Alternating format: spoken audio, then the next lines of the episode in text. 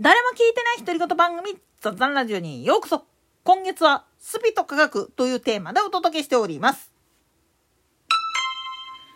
今でこそ執行品として飲まれているコーヒーや紅茶あるいはまあ今は受動喫煙がどうたらこうたらっていうことで吸う人も減ってきているタバコ。こういったものっていうのはもともとは宗教が絡んでいるものでありもっと言ってしまったら僧侶さんたちらの眠気ざらましやトランスを助けるための道具として使われてた部分っていうのが非常に高いんですよね。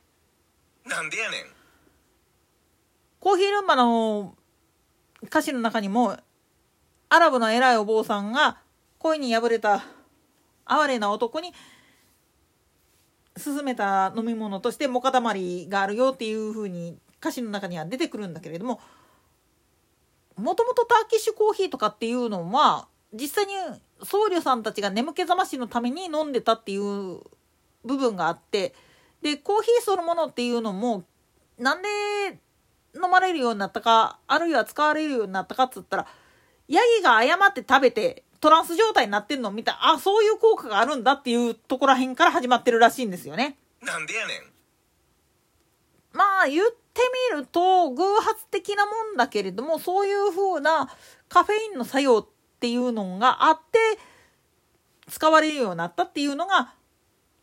そもそもの始まりになるんですよね。これはお茶も同じなんですよね。だからお茶を使った料理あるいはコーヒーを使ったものっていうのはなんでカフェイン中毒に注意しなさいって言われるかって言ったらもともとそういう覚醒作用のあるカフェインが入ってるからこその話なんです。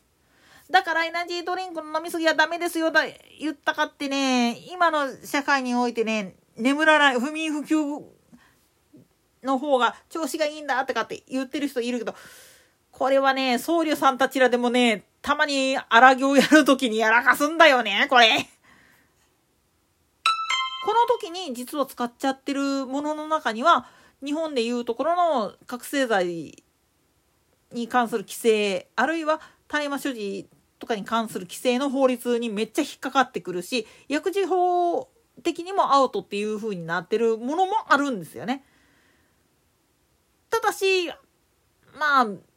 お盆の時期に使われる白い棒みたいなやがらって言うんだけどあれに関しては規制から外れていたりするんだけどこれは何でかって言ったら一応原材料は大麻なんだけどねっていう話なんだがなんでやねん。その大麻があって本来の使い方っていうのはあくまでも麻布とかを作るための自動ワイヤーっていうかそれを取るためのものだからねだからそれから残っちゃった芯の部分だけっていう風な状態をまあ言ってみれば解毒っていうかそういう処理をした上で出してるわけなんですよね。それと大麻に関してはそういう風な布地に使う材料としてっていう形で登録をした農家さんでないと作れないんです。日本ではね。だからこれがまあ言ってみると一般のところに出回るっていうのはちょっとまずいわけなんですよね。これに関しては実は消し飲みもそうなんですよね。あれも一応マリファナの元ですからね。なんでやねん。ただし、あれも焼いたりすることによって、無毒化してから出荷する。あるいは、もともとその栽培品種なんかによってはそういうふうに食用として使われるものとして品種改良されたやつっていうのがあって、これに関しては、確か、これもね、愛知県の知多半島のところらへんやったっけかな。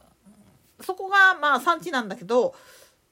そこの農家さんでないと作れないとかっていう風になってるんですよね。これも実はそういう覚醒剤あるいは大麻に関する規制の加減でそういう風にされてしまってる部分があるんですよね。ただね、たまに道路の脇とかに生えている変な岸の花みたいなのが咲いてる時があると思うんですよ。これの原因はだいたい鳥の餌が原因だったりするんですよね。なんでやねん。というのも実はあの鳥の餌特にインコとか文鳥なんかに食べさせてる餌の中にはその生の消しの実が入ってることってちょいちょいあるんですよね。でこれがまあ言ってみると糞として出てでばらまかれるっていうことがちょいちょいあるんですよね。でたまにそのどう言ったらいいのかな？その農家養鶏場とかの近所ら辺でこぼれてる餌を野鳥が食べてっていうことで広がっちゃったっていうケースもちょいちょいあるからそれでちょっと注意せんにはいかんわけなんですよね。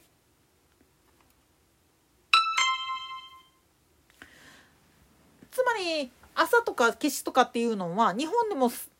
ちゃんと許可さえ取っていれば育てることはできるんだけれどもあくまでもその目的っていうのが食用であったり繊維を取るためっていうちゃんとした目的あっての話なんですよ。それ以外の目的で持ったりするっていうことはダメだしでかつインターネットなんかで販売されている種とかっていうのは絶対手を出してはいけないっていうふうにされている最大の理由っていうのは中にはそういうふうな危ないのが入ってるでそれ知らんと育ててて逮捕されたっていうケースもちょいちょいあるんですよね。まあここら辺の話やり始めるとちょっと本題から外れるんだけれども本当にね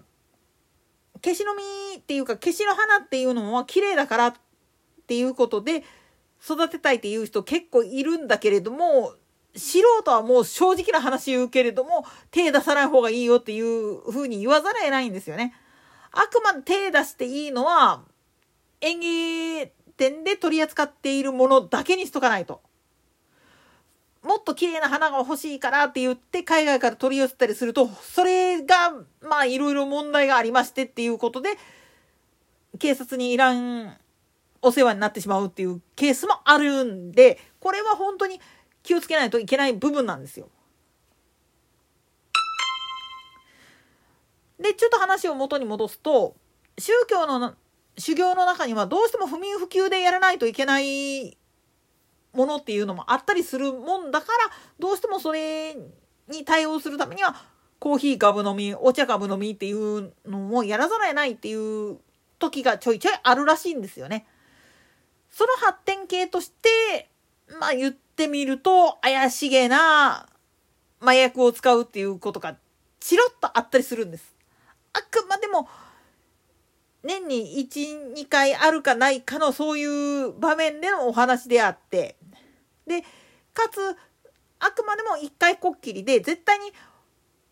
他言は無用あるいはもう頼むからその日その薬が抜けるまでの間はじっとしててくれっていう風に指示出されるんですよこういうのって。あくまでもそういう儀式儀礼で使ってる分やからって。これを破ってしまう人がいるもんだから非常にまずいなっていう風になっちゃって結局もう儀式の中身を変えざるを得ないっていうところもあるわけなんですよね。だから廃れてしまった儀式っていうのも数々あるんですよ。そういうマイク取り締まりなんかの加減でね。と同時に実のとこ言っちゃうとまあそれで大迷惑受けてんのが神道だったりするんですよ。なんでやねん。これは同じ字を書くんだけど大野さって言って本来は自分の身についた汚れを払うための紙なんですよ。白い紙があるんですよね。これを一応神社からもらってきてっていう風な形でやるんだけれども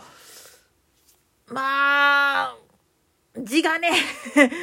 文字に漢字で書くとね同じ字書くからね